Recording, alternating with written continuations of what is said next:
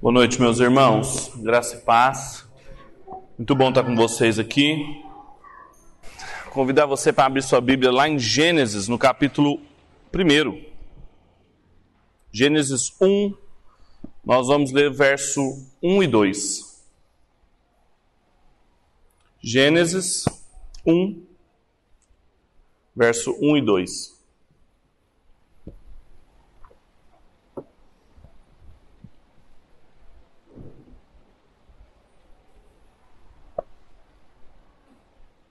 Diz o seguinte: No princípio, Deus criou os céus e a terra. Era a terra sem forma e vazia. Trevas cobriam a face do abismo e o Espírito de Deus se movia sobre a face das águas. De novo, no princípio, Deus criou os céus e a terra. Era a terra sem forma e vazia Trevas cobriam a face do abismo e o Espírito de Deus se movia sobre a face das águas. Até aqui. Talvez um dos livros bíblicos que mais é, sofra ataques e críticas contemporâneas seja o livro do Gênesis, justamente por ser um livro das origens.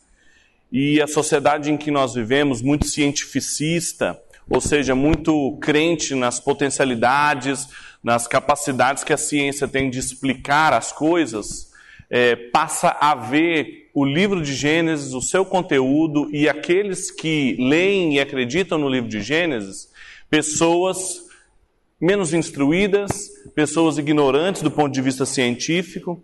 Se você pega obras como, por exemplo, dos ingleses Richard Dawkins, norte-americano Sam Harris, o Daniel Dennett e junto com Christopher Hitgenstein são os chamados quatro cavaleiros do neoateísmo contemporâneo. Um deles faleceu, mas os outros três publicam, escrevem, vão a público para dizer como que a visão de mundo cristã, baseada numa criação, ou seja, num criacionismo, ela é beira ao obscurantismo medieval. Só que por um outro lado, nós temos outras tentativas não menos complicadas de pessoas querendo misturar conhecimento teológico com conhecimento científico e tentar achar no livro de Gênesis dados geológicos, biológicos, fazendo a gente pensar às vezes que Moisés realmente sabia o que era síntese neodarwinista, geologia contemporânea e que são iniciativas também igualmente comprometedoras, tanto do texto bíblico quanto da atividade científica contemporânea. Então a gente fica pensando como que a gente deveria ler o livro de Gênesis. Como o livro de Gênesis ainda hoje é palavra de Deus para a nossa vida, verdade, e como que isso se relaciona com a nossa vida, com os dados científicos que nós temos, etc. Sidney Greidanos, que foi professor de pregação no Calvin College, um livro muito bom chamado Pregando Cristo no Antigo Testamento, em Gênesis, desculpa, sermões positivos em Gênesis, ele fala que nós temos três razões para pregar o Evangelho a partir de Gênesis. Em primeiro lugar, ele diz que Gênesis é um livro primordial para a gente formar uma visão de mundo cristã. Centro da teologia do Antigo Testamento e grande parte da teologia do Novo Testamento encontra-se em Gênesis. Várias declarações fundamentais que depois vão ser reestabelecidas no Novo Testamento ou reafirmadas no Novo Testamento encontram-se em Gênesis. Uma outra boa razão é porque não tem muitas pregações em Gênesis, principalmente pregações cristocêntricas em Gênesis. As pessoas têm dificuldade de encontrar Jesus ali, que não seja em textos que são muito claramente messiânicos, como por exemplo o filho da mulher pisará a cabeça da serpente, e parece que Jesus aparece naquele texto só nesses momentos. E o que eu vou tentar fazer com vocês ao longo de algumas oportunidades que eu tiver de pregar aqui é a gente percorrer o livro de Gênesis tentar ler o seu conteúdo, encontrar a presença do Senhor Jesus marcante em todo o território de Gênesis e perceber como que isso é relevante para nós hoje, no século 21. Então, Gênesis é um desafio, mas ele é um desafio que traz recompensas também. Ele parece ser um livro assim muito difícil de ler, mas quando a gente faz uma leitura adequada, ele traz para nós recompensas para a nossa vida espiritual incríveis, e é isso que eu queria falar com vocês. O Francis Schaeffer, no livrinho sobre Gênesis, chamado Gênesis no Tempo e no Espaço, ele diz o seguinte: a batalha por uma compreensão cristã do mundo vem sendo travada em diversas frentes. E não menos importante dessas frentes é o estudo bíblico em geral, e em especial a questão de como se devem ser lidos os primeiros capítulos da Bíblia. Pois é isso que nós vamos nos ocupar aqui. Qual é o contexto do livro de Gênesis e o contexto da passagem que nós acabamos de ler? Nós não temos motivos reais, científicos, exegéticos, de duvidar que Gênesis foi escrito por Moisés. Não só os autores do Antigo e do Novo Testamento dão testemunho que o livro e a redação final que chegou às nossas mãos saiu das mãos de Moisés, ele é o autor do Pentateuco, que várias vezes que o Senhor Jesus, os discípulos, os apóstolos se referiam a algum livro do Pentateuco, eles falavam Moisés disse, tananã, tananã e colocavam explicitamente que o autor do livro de Gênesis era Moisés. Algumas teorias muito contemporâneas quiseram duvidar disso, mas o que estava por trás dela eram novamente pressupostos, ou seja, compreensões prévias de que a sociedade científica não poderia acreditar em milagres, narrações fantásticas, criações a partir do nada, como Gênesis apresentava. Mas no fundo isso são questões de pressuposto e não do livro.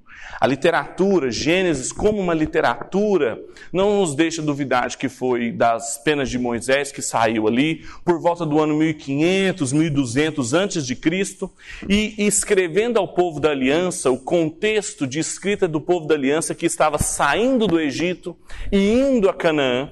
E com um propósito muito específico, Deus orientou e coordenou a escrita de Gênesis da pena de Moisés de que eles tivessem à sua disposição, de que o povo da aliança, nós ainda hoje, tivéssemos à nossa disposição um relato sobre a origem de todas as coisas. Porque já desde a época do povo da aliança, isso era comum. Existiam vários mitos, várias narrativas que foram escritas e que eram comuns tanto no Egito quanto em Canaã, que explicavam sobre a origem de todas as coisas, explicavam como as forças da natureza estavam comandando determinados elementos naturais, a terra, o mar, a água, a agricultura. E o povo da aliança saindo do Egito e indo para Canaã sem uma compreensão saudável e real do que Deus tinha para eles, seriam presas fáceis desses outros relatos para entender de onde eles vieram, o que era esperado deles e como eles poderiam compreender todas as coisas.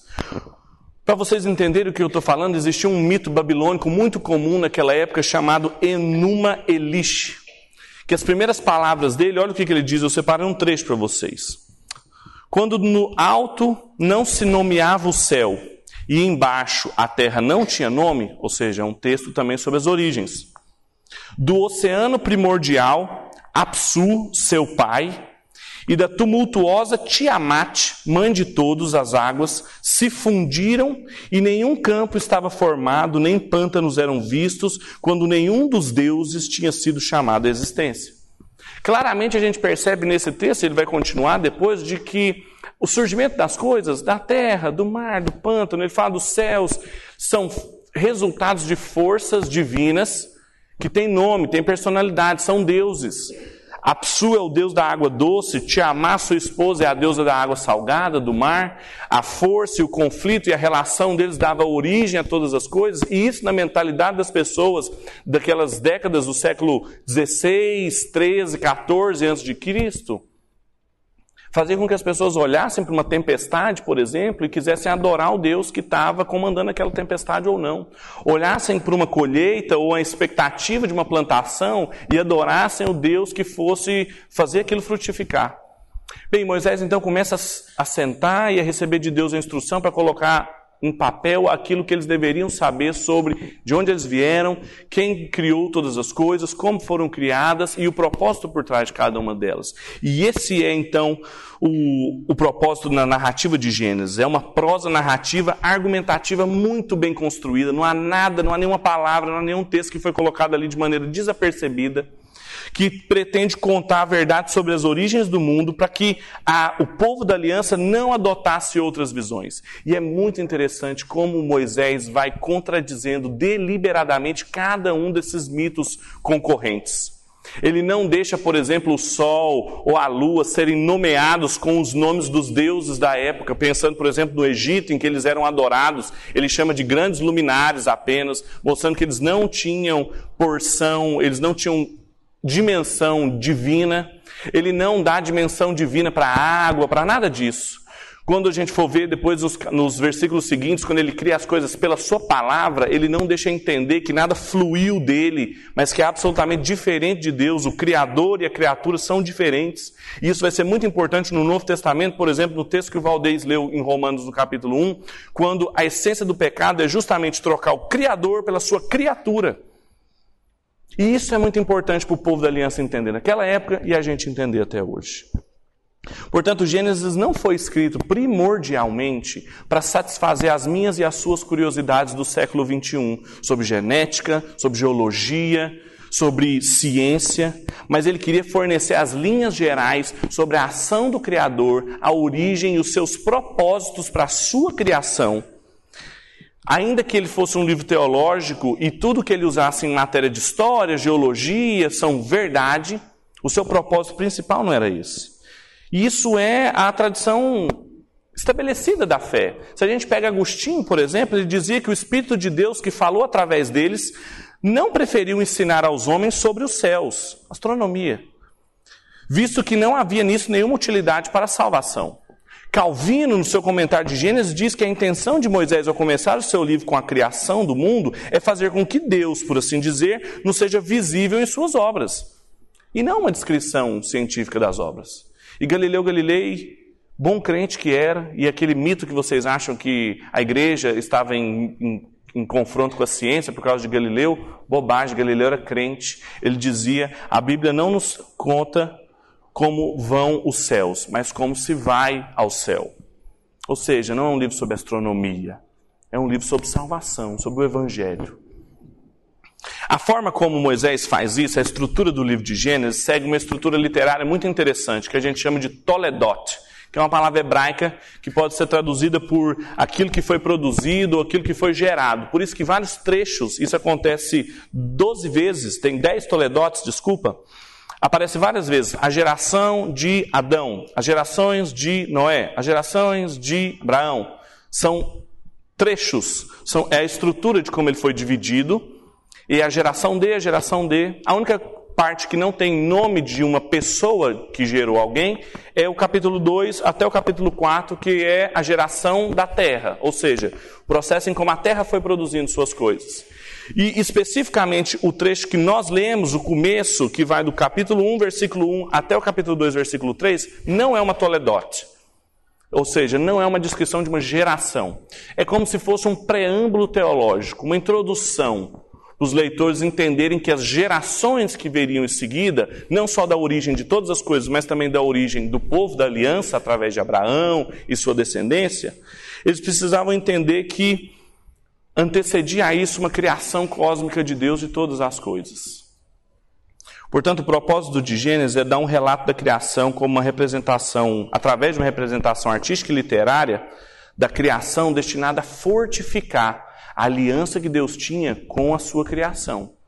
Deixar isso claro para o povo, que eles não poderiam adotar visões de mundo diferentes da que estavam dispostas para eles na época, e representar o mundo como vindo à existência através de Deus para que todo mundo e toda a criação continuasse dependendo de Deus, da sua vontade, da sua lei, dos seus propósitos e da sua presença.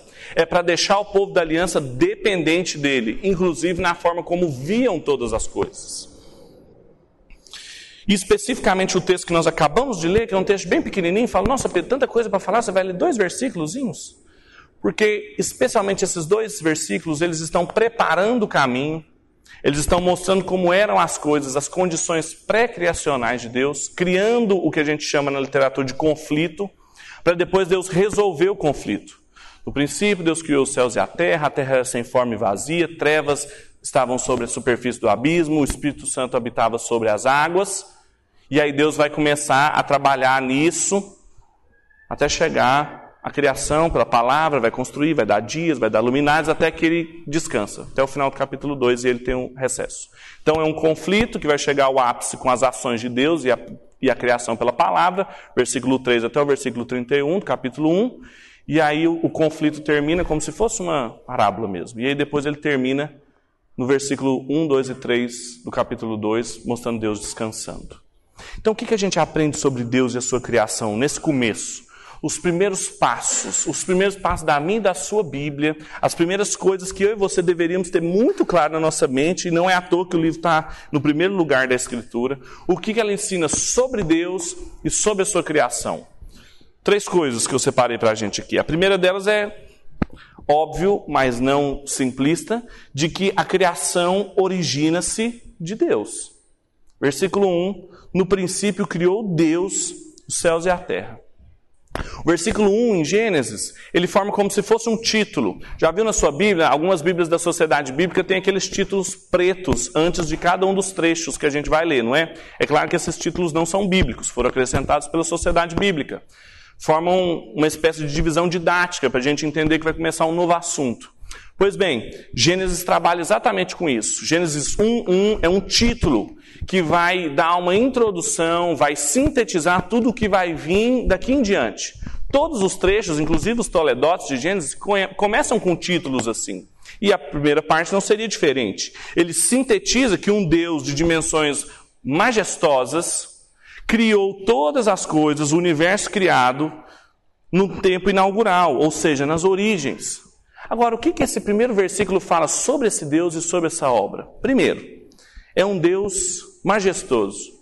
A palavra usada para Deus aí no hebraico é Elohim. No Antigo Testamento e no Novo tem vários nomes de Deus. Quando você vai estudar teologia, se você pega um livro sobre ser de Deus, uma das primeiras coisas que você estuda são os nomes de Deus.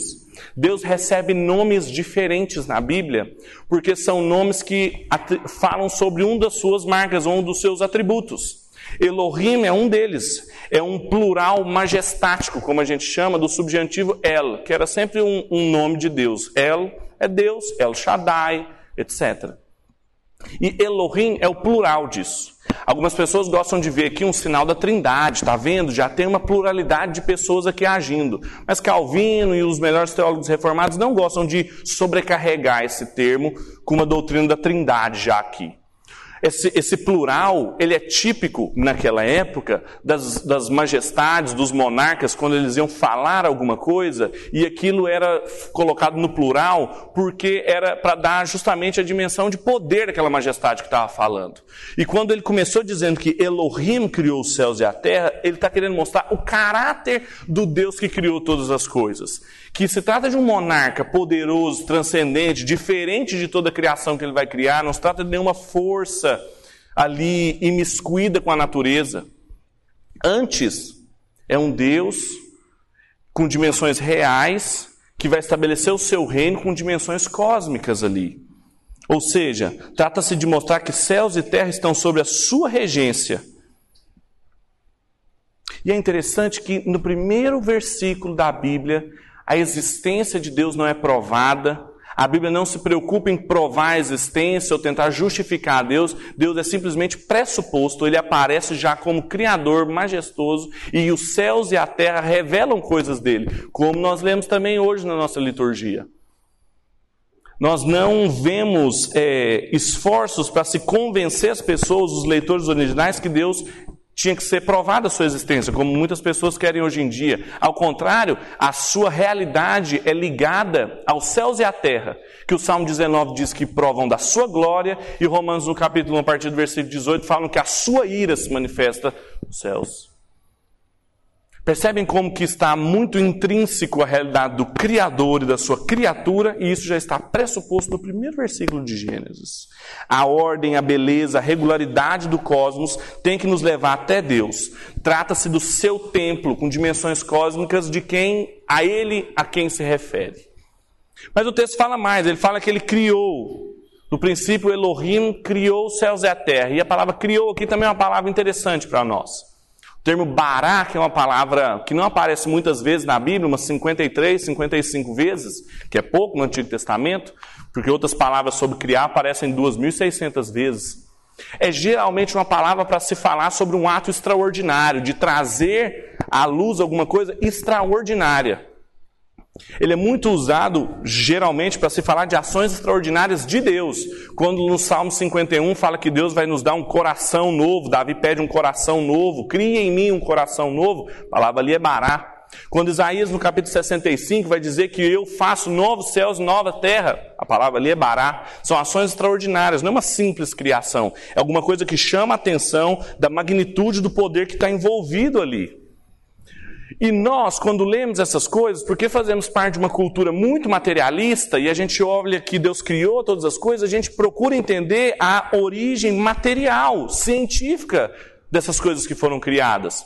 Só que o texto também não diz isso. Na verdade, ele já pressupõe que matéria existia, porque ele fala que havia trevas sobre um abismo e o Espírito Santo pairava sobre as águas. Tinha água lá já, tinha terra. A preocupação dele não é a origem material das coisas, mas a sua relação com o Deus soberano, regente de todo o cosmos. Vários lugares, em Amós, no capítulo 4, Isaías 45, no Salmo 89, Bará é uma ação que fala da majestade, da ordem e da soberania de Deus. E o que está envolvido ali. E por fim, quando fala sobre céus e terra, a gente também é uma expressão que a gente tem que prestar atenção ali. Porque céus e terra, todas as vezes que aparece no Antigo Testamento, é uma expressão que diz respeito à totalidade da realidade. Quando diz que Deus criou extraordinariamente céu e terra, diz que Ele criou tudo. Quando Jesus, no Novo Testamento, diz que toda autoridade me foi dada nos céus e na terra, é que ele, é o, ele recebeu autoridade sobre todos os aspectos da realidade.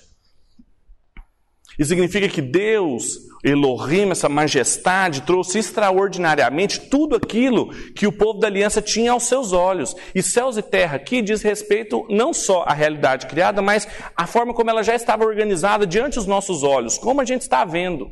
Então, o título, a primeira frase do livro de Gênesis, é para que o povo da aliança perceba uma coisa. Eu vou começar a contar uma coisa para vocês. Está vendo tudo isso aí que vocês estão vendo? O céu e a terra foi obra extraordinária das mãos majestosas de Deus. É isso que Moisés está começando falando. No princípio, criou Deus os céus e a terra. Toda a realidade em que vivemos é fruto de uma ação criadora, ordenadora de Deus, de uma divindade majestática e transcendente, diferente uh, da realidade. Isso tem que nos ensinar que quando as primeiras pessoas ouviram isso, foi muito diferente o que elas ouviram.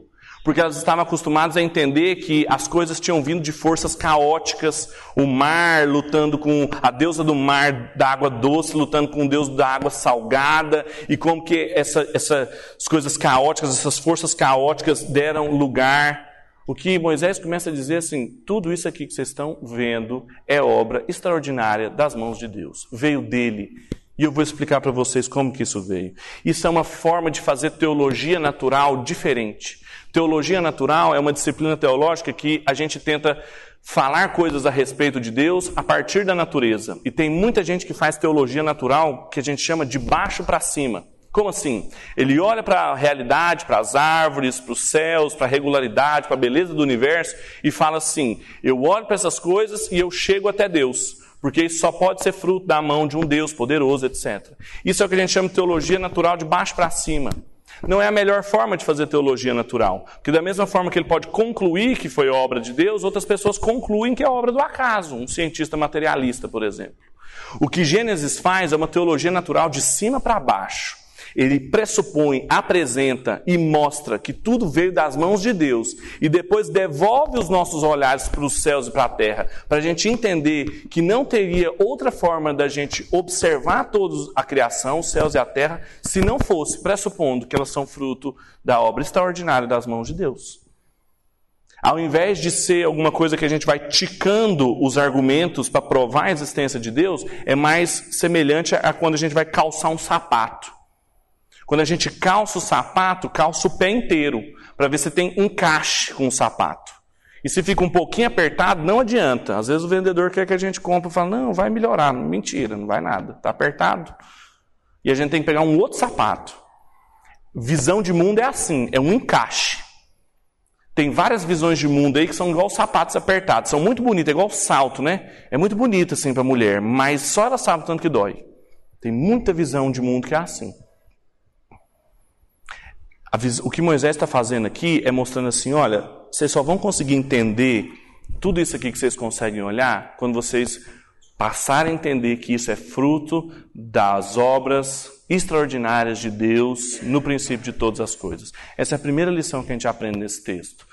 A criação origina-se de Deus. E isso tem que fazer com que a gente olhe para a criação de uma maneira diferente. A gente não tem que olhar para ela para chegar até Deus, é o contrário. A gente sabendo de Deus, quem Ele é, o seu caráter, o seu poder, a gente passa a olhar as, a realidade indubitavelmente e não ter dúvida de que isso é obra das suas mãos. Essa é a primeira lição que a gente aprende.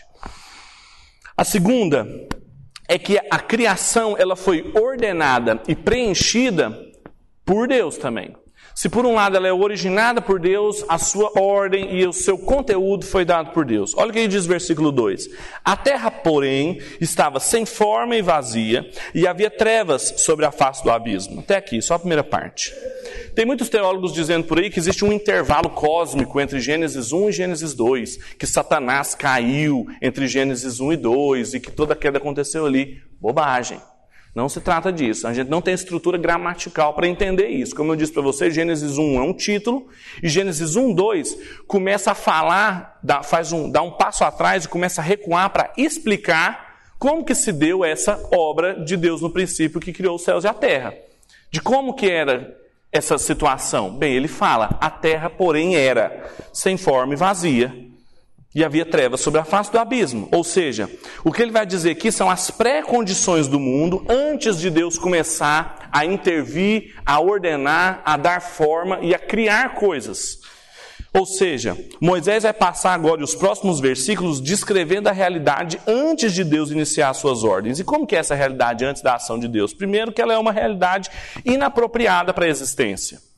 Essa dupla de palavras utilizadas aqui para sem forma e vazia que são as palavras torru, vaborru no hebraico, são, são, é, uma, é uma dupla de palavras que aparece três vezes na Bíblia só. Quando essas coisas aparecem uma vez, duas vezes na Bíblia, é porque você tem que prestar muita atenção. Porque um livro daquele tamanho, com aquele tanto de palavra, e borru sozinho aparece uma vez só. O que, que isso significa? Todas as vezes que ela aparece na Bíblia, ela traz a ideia de, uma, de um lugar ou de uma situação que não é boa para se viver.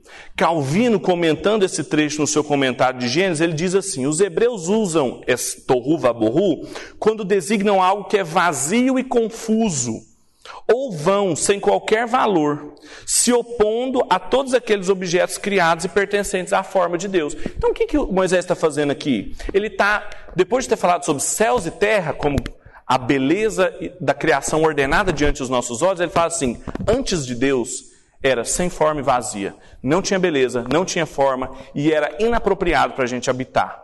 Os outros lugares em que essa palavra aparece, Isaías 34 e Jeremias no capítulo 4, fala de cidades destruídas, sem condição de ninguém morar lá. O que Moisés está falando, portanto, é que a realidade, sem a ação criadora de Deus, não poderia por si só trazer à existência condições para a vida. E isso é muito interessante. Vou até repetir. A realidade, sem a ação criadora e ordenadora de Deus, não conseguiria, por si só, produzir as condições para a gente existir. Deus precisava intervir, porque as forças materiais, de maneira caótica, aleatória, ao acaso, não poderiam fazer surgir vida. Deus é a condição de possibilidade para a ordem, para a vida, para a existência de plantas, animais, tudo. É Deus e a sua ação que faz resistir às forças hostis à vida. É Ele que dá ordem e cria um universo agradável para a gente, que a gente olha e consegue ver beleza. Mas mais do que isso, era uma realidade também desordenada e caótica. Quando fala sobre trevas sobre o abismo, novamente Calvino aqui lembra que isso é sinônimo de confusão, de vácuo, de caos. Mar abismo, trevas, são sinônimos de caos na Bíblia. É por isso que a Nova Jerusalém, lá em Apocalipse 21, versículo 21, fala que não vai haver mar na Nova Jerusalém. Meu Deus, não vai ter praia lá? Não é isso que o texto está falando. Lá também fala que não vai haver treva alguma, porque a luz vai brilhar o sol do meio-dia. Significa que não vai haver mais caos ali. Uma espécie de um mal impessoal o que Moisés está querendo dizer aqui é que trevas e mar, como símbolos de desordem caos, é que Deus supera esse caos primordial, uma, uma, uma situação de inadequabilidade que é anterior ao pecado, porque não é um mal moral, porque precisava de gente para poder fazer mal moral, mas é uma, um mal da própria realidade. Isso não vai existir. Isso não vai existir mais a partir que Deus cria as coisas, como também na Nova Jerusalém, que a consumação de sua criação e a restauração de sua criação é consumada. O que ele está nos mostrando aqui, portanto, é que aquelas forças caóticas que o povo na época de Moisés não entendia por que, que o mar era tão absurdo. Lembra de Jó, quando Deus vai explicar o mal para ele, ele fala para ele olhar justamente para o mar, para as estrelas, para os seres que eles não compreendiam. Porque a dimensão que ele quer mostrar aqui é que Deus, embora essas forças parecem ser gigantescas aos olhos dos seres humanos e a gente não consiga compreender, até hoje a gente tem coisas que escapam ao conhecimento, inclusive da ciência, a Deus e da mão de Deus elas não escapam. O Bruce Waltke comentando isso, ele fala assim: embora essas forças pareçam por um instante hostis à vida, os seres humanos ainda podem confiar na benevolência do seu Criador. Porque as forças malévolas da criação só operam dentro das suas restrições. O mar é sempre limitado pela terra, terra e as trevas da noite pela luz da manhã. Por certo que há inundações, incêndios, mas são confinados dentro da boa terra e o sustento de Deus. Tudo é limitado ao controle de Deus. Segunda lição que a gente aprende então no texto de Gênesis 1, 1 e 2 é que é Deus que, que dá ordem, que dá forma que preenche a criação e que sem a sua ação criadora e ordenadora não seria possível que essas forças caóticas se controlassem por si mesmas, de um processo espontâneo e aleatório trouxesse vida até nós. Em terceiro e último lugar, para a gente terminar, essa criação de Deus ela é sustentada e mantida pelo próprio Deus. Olha o que, que diz no finalzinho do versículo 2: E o Espírito de Deus pairava sobre as águas. Aqui uma expressão chave é a palavra Vahuá Elohim, que é o vento de Deus, o Espírito de Deus, o sopro de Elohim. Que aí sim a gente pode ver que é uma das primeiras é, manifestações do Espírito Santo no Antigo Testamento. Algumas pessoas gostam de traduzir isso por vento forte. Não, a palavra Elohim ali, principalmente porque acabou de ser usada no versículo 1, está falando da divindade. Trata-se da relação de Deus com essas forças criadas. Desde o começo, mesmo em trevas, mesmo ela em situação caótica, o Espírito de Deus já pairava sobre as águas. Ou seja, o Calvino diz que isso nos ensina que o poder do Espírito Santo era necessário para sustentar todas as coisas. Trata-se então do relacionamento de um Deus transcendente, diferente da criação, com a sua criação. Não se trata de dizer que o mar era uma divindade, que a terra era outra divindade, mas que o Espírito de Deus parava sobre essas coisas. E o modo como ele se relacionava com elas era através desse poder sustentador. E isso tem ressonância, tem eco com o papel do Espírito Santo de Deus em outras passagens, como por exemplo no Salmo 104, quando diz que o Espírito Santo é quem constrói um templo cósmico para Deus. Ou seja, que toda a sua criação rende glória a Deus, é uma espécie de templo para a glória de Deus. E como ele é também aquele que enche pessoas, como Bezalel em Êxodo capítulo 35, para que ele pudesse ser criador também de cultura. Como Deus é o criador de todas as coisas. Portanto, a gente poderia concluir que Gênesis é um convite rico, uma literatura complexa, para a gente fortificar a compreensão que a gente tem da aliança de Deus com a sua criação. O mundo como vindo à existência das mãos de Deus e depender sempre da sua vontade, dos seus propósitos, da sua presença, para que ele continue existindo. É a gente olhar todas as coisas e entender que se Deus, por um só momento, parar de se envolver com toda a criação, simplesmente nenhum de nós, nem nada que está ao nosso redor, conseguiria existir. Agora, eu comecei o sermão dizendo que é muito difícil pregar Cristo no Antigo Testamento, correto? E eu não falei nada de Jesus até agora. São poucos os sermões sobre Cristo no Antigo Testamento que a gente escuta, e mais ainda em Gênesis. Quanto mais nesse texto que não tem nenhum texto messiânico claro, nada fala, até fala do Espírito Santo, fala de Deus o Pai, mas assim, e Jesus mesmo? O que, que ele tem a ver com essa história? Ainda que não tenha nenhuma tipologia, nenhuma antecipação, o Sidney Greidano sempre fala que existem várias formas de você pregar Cristo no Antigo Testamento, por tipologia, por antecipação, antecipação histórica, mas aqui a gente tem uma, uma ressonância da teologia do Antigo Testamento no Novo Testamento. Quando você lê João, capítulo 1, versículo 1, você vai ler que no princípio era o verbo, o verbo estava com Deus e o verbo era Deus, e todas as coisas foram criadas por ele. Em Hebreus, no capítulo 11, versículo 3, fala que o universo foi formado pela palavra de Deus. E em Apocalipse, no capítulo 13, fala que essa palavra é a palavra crucificada, porque Cristo foi morto antes da fundação do mundo. O livro de Gênesis, ainda que ele não fale, mas a gente completa com a teologia do, Novo Testamento e a gente começa a entender que, além da gente olhar para todas as coisas com os olhos da soberana obra majestática de Deus, ela também foi feita através do seu filho. E Jesus, e principalmente a sua cruz, é condição de possibilidade para que eu e você estivéssemos aqui respirando. Para que a gente pudesse ter tecnologia, para que a gente pudesse ter luz. Antes que Deus dissesse haja luz, foi necessário compreender no conselho da Trindade que deveria haver cruz. E isso nos ensina alguma coisa. Primeiro, que toda criação encontra em Cristo, precisa encontrar em Cristo o seu significado. Ou seja, uma visão de mundo cristã, ela precisa olhar para todas as coisas e mais do que ver simplesmente um Deus que criou, porque Aristóteles, que não era cristão, já dizia que a gente olhava para a criação e entendia que tinha que chegar um motor imóvel, mas não era o Deus e Pai do nosso Senhor Jesus. Os gregos entendiam que o Logos, o Verbo de Deus, a palavra de Deus, como João começa no capítulo 1, era aquela razão que explicava todas as coisas. Mas os cristãos dizem que o Logos é uma pessoa.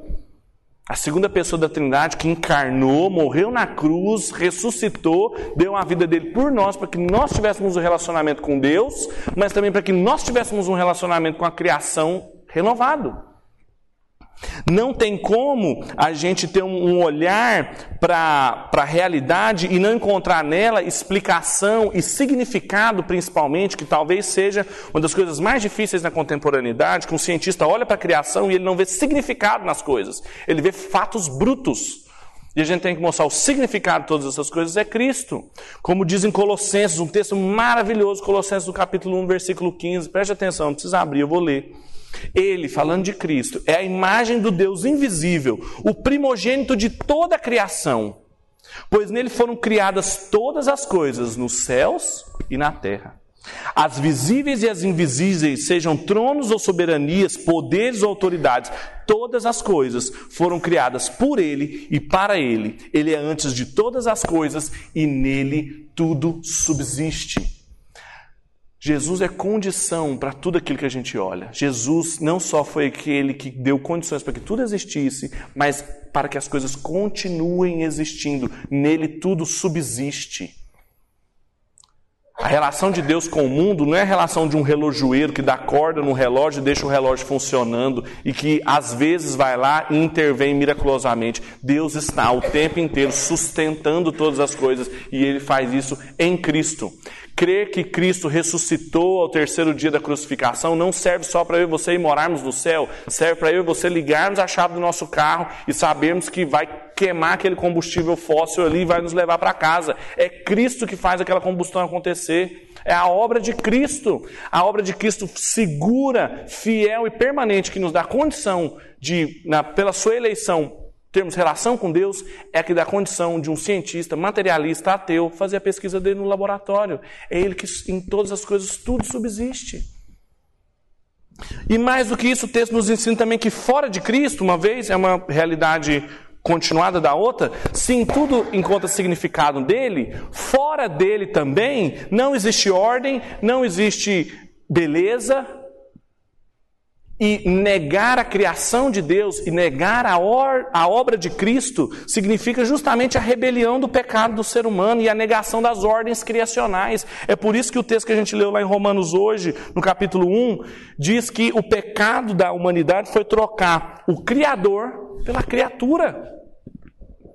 E foi transformar Deus em mentiroso, porque em Cristo, quando Cristo ressurgiu e ele falou: Toda autoridade me foi dada nos céus, na terra, portanto, ide por todo mundo fazer discípulos, pegando o nome do Pai, do Filho e do Espírito Santo. O que ele fez? Ele reafirmou as ordens criacionais, ele não inventou nada. É como se em Gênesis 3 tivéssemos a queda e depois veio a salvação em Cristo. A gente não vai para nenhum lugar para frente, a gente volta para Gênesis 1 e 2 e observa as, as, as ordenanças criacionais originais de Deus Deus como padrões para nós cumpridos em Cristo. É por isso que ele é o cumprimento de todas as ordens criacionais. Ele é o padrão para o casamento, que está descrito em Gênesis. Ele é o padrão da corregência, do trabalho na cultura com Deus, que está em Gênesis 1. Ele é aquele que construiu uma cidade que tem fundamentos mais profundos do que as cidades que nós poderíamos construir. É por isso que o apóstolo Paulo, também em Colossenses, agora a partir do versículo 18 do capítulo 1, ele diz, e eu leio, ele é a cabeça do corpo, que é a igreja, é o princípio, primogênito dentre os mortos, para que em tudo tenha supremacia, pois foi do agrado de Deus que nele habitasse toda a plenitude e por meio dele reconciliasse consigo todas as coisas tanto as que estão na terra quanto as que estão nos céus, estabelecendo a paz pelo seu sangue derramado na cruz. A obra de Cristo na cruz não é uma obra só para nos levar para o céu. Ele reconciliou tudo que estava em rebeldia a Deus nos céus e na terra. E todo o nosso trabalho com qualquer coisa da obra de Deus nos céus e na terra, e eu e você trabalhamos com essas coisas, precisa encontrar em Cristo razão para o trabalho, precisa encontrar em Cristo fundamento para o trabalho, condição para o trabalho, porque fora dele a gente não poderia crer que nada do que a gente faz teria firmeza, consistência, beleza. Essa é a primeira lição de Gênesis. Essa é a primeira lição de Gênesis sobre Deus, sobre a sua criação e sobre a obra de Cristo. Vamos orar?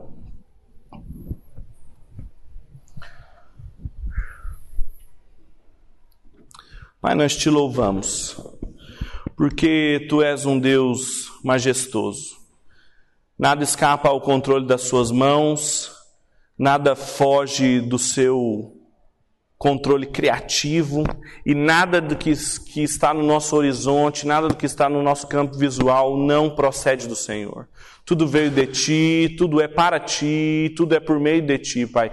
E como nós lemos hoje em Apocalipse 4, a sua criação é um dos maiores motivos para a gente te render glória, Pai. Nós te rendemos glória. Nós te rendemos glória por tudo que o Senhor criou, por cada árvore do caminho da nossa casa até a igreja. Nós te louvamos, Pai, por cada artefato tecnológico que está no nosso bolso, dentro do nosso carro e dentro da nossa casa. Nós te louvamos por isso, porque nós sabemos que cada uma dessas coisas não existiria se o teu filho Jesus não tivesse se entregado à cruz antes da fundação do mundo. Nós te louvamos por isso, Pai. Nos ajuda a termos essa compreensão cósmica, essa compreensão ampla da obra de Cristo. Ajuda-nos a não reduzirmos o Senhor Jesus a alguém que fez alguma coisa simplesmente no nosso coração e vai nos levar para o céu quando a gente morrer, mas que diz respeito às coisas já, de agora, de como nós lidamos com a criação, de como nós lidamos com a natureza, com a ciência, com o nosso trabalho. Ajuda a gente a encontrar no sacrifício de Cristo, no sangue de Jesus, a motivação e a alegria de continuarmos nos maravilhando no Senhor através das Suas obras. É a nossa oração essa noite, em nome de Jesus. Amém.